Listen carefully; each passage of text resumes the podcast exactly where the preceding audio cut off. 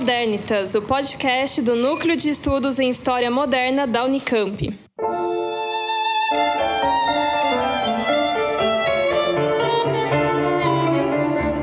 Saudações, caros ouvintes. Está começando mais um programa do Modernitas e hoje estamos aqui com a Lívia. Oi.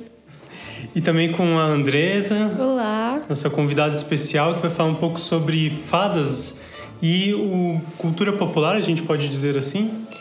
É, a fada ela é, pertence ao imaginário popular, né? Mas a, sempre tem que ter aquela ressalva do popular versus erudito, né? Que não é uma coisa tão bem delimitada, não são grupos delimitados, né? Eles são grupos que estão a todo momento é, fazendo trocas e um complementando o outro. Uhum. Mas popular é mais para a gente simplificar a discussão aqui hoje. Né? A fada, ela é uma, uma figura que até os dias de hoje ela é, é pertence ao nosso imaginário, né? Mas na atualidade ela é bem diferente do que a modernidade entendeu ela, né? E o medievo também. Hoje a gente, quando se fala em fadas, pensa na fada madrinha, na sininho, né? Aquelas criaturas ou pequenininhas e aladas, ou totalmente benéficas, é, né? É, um ser benevolente, né? Que te ajuda a realizar desejos. Sim, quase coisas. como um oposto da bruxa, né? Uhum. Mas no, é, no passado não era assim entendido, né? Essa criatura. Ela é uma criatura que é ambígua, né? Na modernidade e no medievo. Ela tanto pode fazer o mal quanto pode fazer o bem. Depende uhum. de como você é, se relacionaria com ela, né? Essa, é, ela, ela aparece também em diversos lugares da, assim, do mundo, né? Mas assim na Europa, principalmente na Escócia, na Irlanda, na Inglaterra, na Itália também tem casos de crença em fadas. E, e é muito interessante perceber que muitas das características em todos esses países são similares, né? O que dá a entender que talvez a, a essas figuras que aparecem em, em diversos lugares tenham surgido de uma crença em comum. Só que como ela é uma crença né, bem popular, ela é muito maleável. Então ela vai é, se modificando de acordo com o lugar que ela aparece, né? Principalmente porque cada lugar possui certas especificidades. Então a fada acaba se moldando a essas especificidades. E também acho que essas histórias é, tem a questão da, da cultura oral, né? Elas são passadas de boca a boca, não é um, exatamente Sim. um tratado sobre as fadas, né? Então acho que é, a coisa vai se tornando se transformando com o tempo também por causa desse elemento da oralidade, né? Cada um conta a história de um jeito e, enfim, né? Ela vai se reformulando.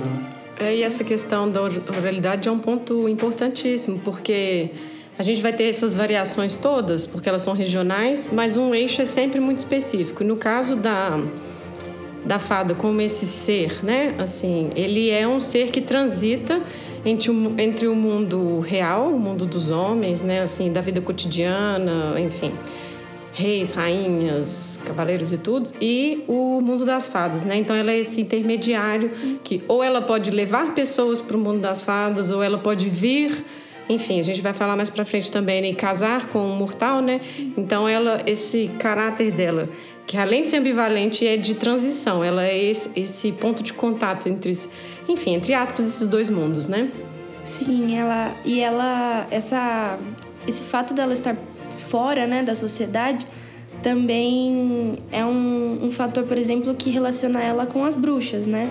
Porque a bruxa é externa à sociedade, uhum. então é o que facilita um dos pontos que facilita a demonização da fada. É, além disso, como a Lívia falou, é, essa, esse mundo das fadas é um mundo hierarquizado, é um mundo onde a fada é rainha, o elfo é rei, então é como se fosse uma monarquia paralela.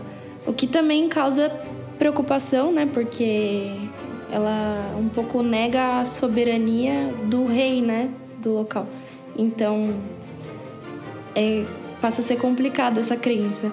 E além disso, é um mundo perfeito, né? Uma monarquia perfeita lá. E quando você, quando a pessoa visita as fadas, sempre existem os relatos de que lá ocorriam banquetes e festejos, uhum. o que também aproxima a fada da bruxa, porque o sabá é isso, né? Um uhum. festejo, se bem que as avessas, né? Do que. Pois é, isso que eu ia perguntar, das fadas tem esse elemento às avessas ou. Eu...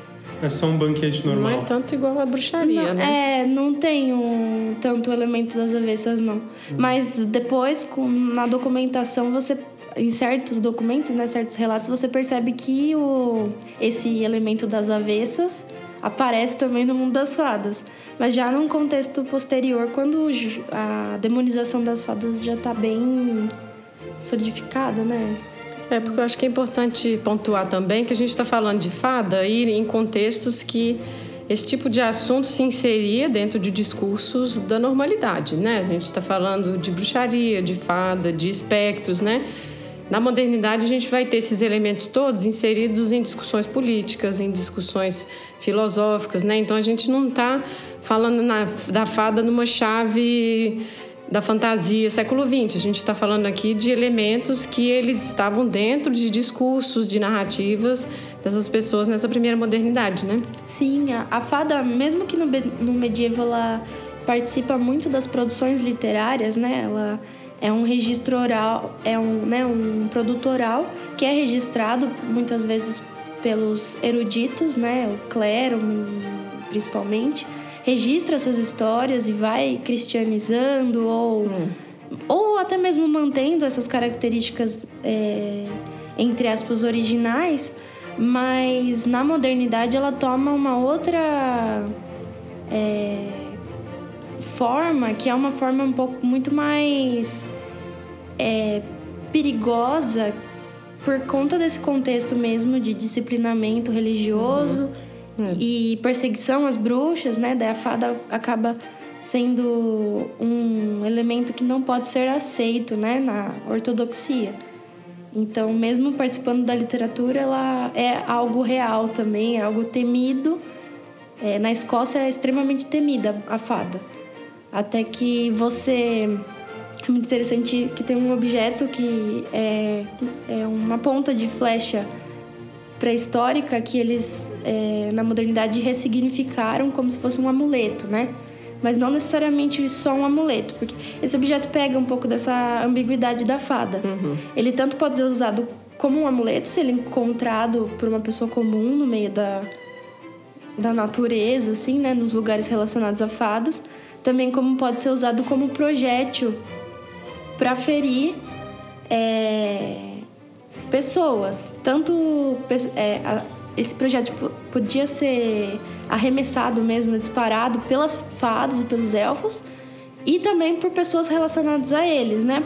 Como a Lívia apontou, né? Que existem pessoas que são convidadas para ir para o mundo das fadas. Então, na modernidade é muito comum um relato de que essas pessoas que foram convidadas também recebem esses projéteis para atirar em outras pessoas e causar o mal. Ou seja, a fada, ela é um, um ser perigoso, um ser que causa doenças, que pode causar a morte, mas também que pode dar benefícios, hum. né?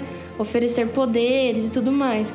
Existe um caso escocês também, que é da Bessie Dunlop, que ela, no momento de aflição da vida dela, o marido dela estava doente junto com o filho, e ela recebe uma visita de uma pedinte na casa dela, toda maltrapilha que pede um copo d'água. E ela ela dá o copo d'água, né? E um tempo depois, um fantasma aparece chamado Tom, Tom Reed, dizendo que ele tinha sido enviado pela rainha das fadas, porque aquela maltrapilha era a própria rainha, e que agora ela receberia uh, um presente, né, uma dádiva dessa rainha por ter recebido ela bem. E a Bessie Dunlop passa então a, a conseguir ter visões do futuro e encontrar objetos perdidos e roubados.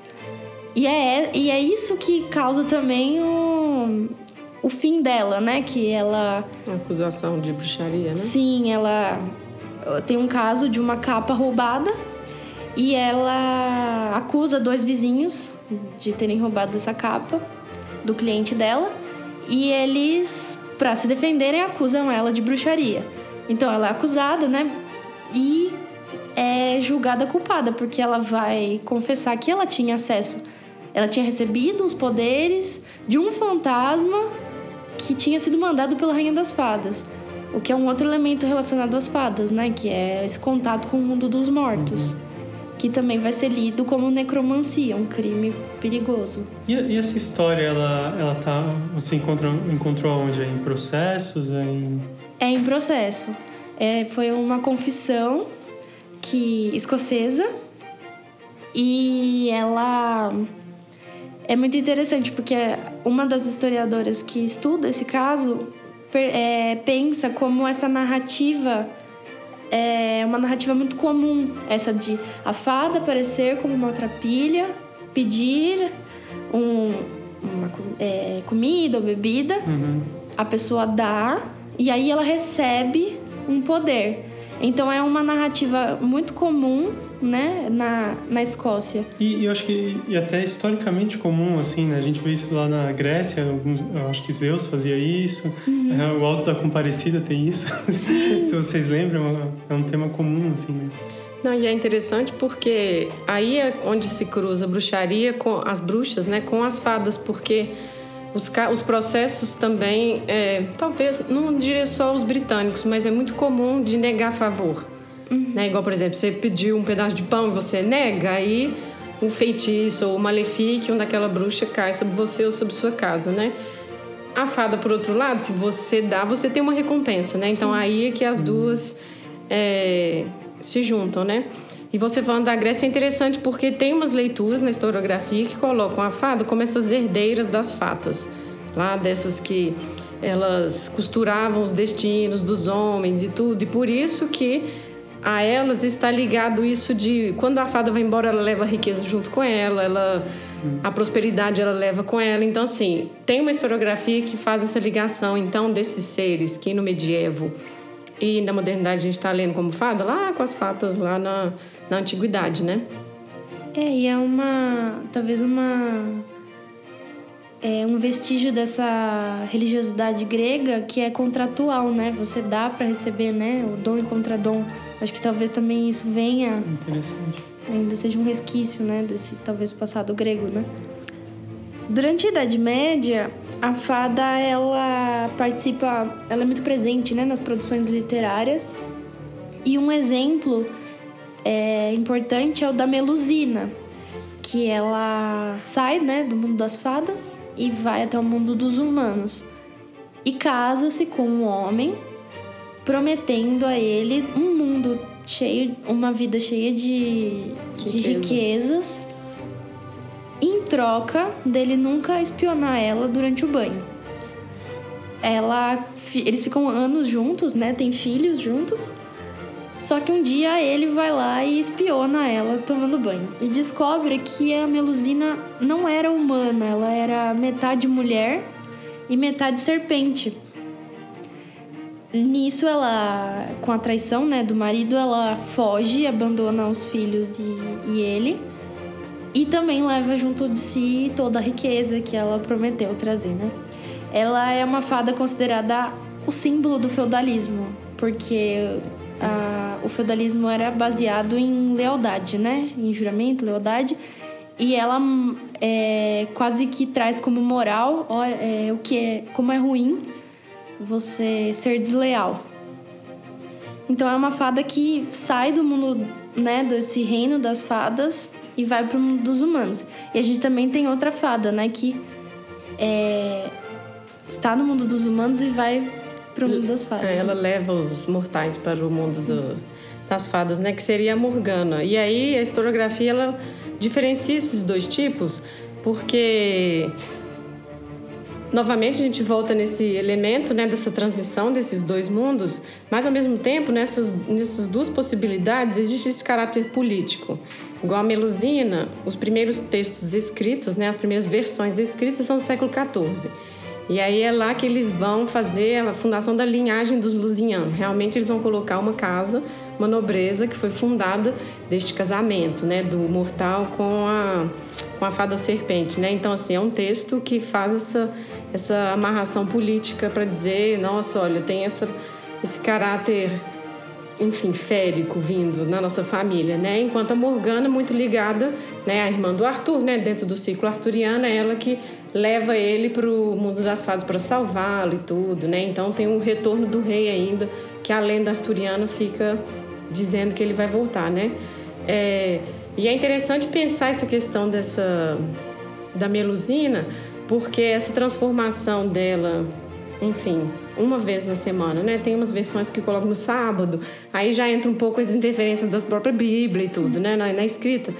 Mas é, que é um pouco a questão da metamorfose da mulher em animal. E esse tema vai atravessar todo o debate da primeira modernidade dos tratados demonológicos, né? Então, é por isso que também a fada é um elemento que é interessante da gente estar tá analisando, né, na modernidade.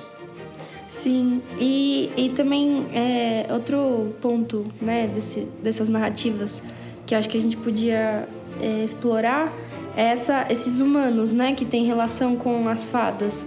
O historiador o Ronald Hilton ele categoriza essas pessoas como service magicians, como pessoas que é, conseguiriam adquiriam adquiririam poderes especiais por conta desse contato com as fadas. Então, a gente tem acesso à crença das fadas a partir desses, dessas pessoas, né? Porque são elas que vão relatar e, e confessar o contato e tudo mais, né? Morfose. Aqui a gente começou concentrando na Europa, a gente falou da Escócia, né? Mas se a gente for ampliar para uma cultura mais, enfim, mais abrangente, né? Assim, todos os povos, assim, eles vão ter histórias, essas narrativas de metamorfose é, da mulher, né? Assim, então tem várias teorias para explicar isso e tudo, mas os contos populares, né? Eles vão estar muito ligados a isso. E tem sempre o elemento d'água, por isso que ela é uma serpente e quando ela está tomando banho que sua forma se revela, né? E aí a gente vai ter no Japão essa fada que é tartaruga, a gente vai ter na Irlanda, que ela é uma selk, que é uma fada foca. Então, assim, a gente vai ter aqui depois também na Amazônia. Então, assim, a gente tem sempre ligado com essa questão da mulher dentro do matrimônio e essa transformação que o marido não pode ter acesso, né? Então, assim, existem diversas leituras que podem ser feitas dessa metamorfose, né? Sim, tanto da metamorfose como outras características, né, que são similares em diversos lugares, é, causam, né, é, um debate entre os historiadores de que a crença provavelmente teria um fundo comum. Né? Muitos deles falam em, em cultos xamânicos, né? Uhum. Porque o contato com os espíritos é muito comum, né? Durante a, um ritual xamânico, onde eles consomem uma substância que é, produz um estado de êxtase, né? Então, existem diversos debates sobre de onde a fada, né? Teria surgido e como que elas teria essa crença teria se espalhado, né? Mas uma coisa que é bem é percebida é que a própria palavra fada ela não era a palavra né, no inglês, por exemplo, não existia no começo, né, na Escócia e na Inglaterra. Ela, não, ela era essa criatura era conhecida como elfo. Então é um, é um vocábulo francês que adentra né, na, no Reino Unido e que também não significava uma criatura em específico, mas sim o poder de fazer algo uhum. sobrenatural, algo estranho. Depois, com o tempo, ela passa a significar uma criatura. Então é interessante ver também como que a o próprio vocabulário vai se modificando de acordo com a crença e modifica a crença também, né? Uma coisa. E prov provavelmente esses outros casos de fada que a Lívia comentou, né? Provavelmente não, com toda certeza, né? Eles tinham outros nomes em outros países e, é. e na verdade a gente um pouco que na historiografia que observa essas semelhanças e está juntando isso esse, nessa questão da fada, né? Mas é isso que você está falando, né? De nome, cada país entender a, a, fada de uma forma. É muito interessante porque na modernidade, é, na Sicília, é registrada também é uma criatura similar, né? Que é hoje é lida como fada. E essa, esses registros são feitos através da confissão das donas de fora que seriam mulheres, as únicas, né, desse, desse vilarejo, né, que poderiam ter contato com as fadas. E até muito interessante, né, porque lembrando que a fada pode fazer tanto bem quanto mal, e as, lá acontece da mesma forma. Até tem um caso muito curioso que é um, um homem passa a sentir uma dor muito forte no braço e ele procura uma dona de fora para entender o que está acontecendo e ela fala que um dia ele andando pela cidade senta em cima de uma fada e por isso ela joga uma maldição no braço dele. Ela vai até as fadas e pede para que tire essa maldição e de fato elas tiram, né, de acordo com os registros. E o homem passa a não sentir mais dor no braço. Bem, então acho que era isso. A gente falou bastante sobre fadas. Queria agradecer bastante a Andresa por ter vindo aqui e ensinado bastante coisa pra gente. Obrigado. Obrigado pelo convite. Agradecer a Lívia também, que estava aqui com a gente o tempo todo. E é isso aí. Então, tchau, até o próximo programa. Tchau. Tchau.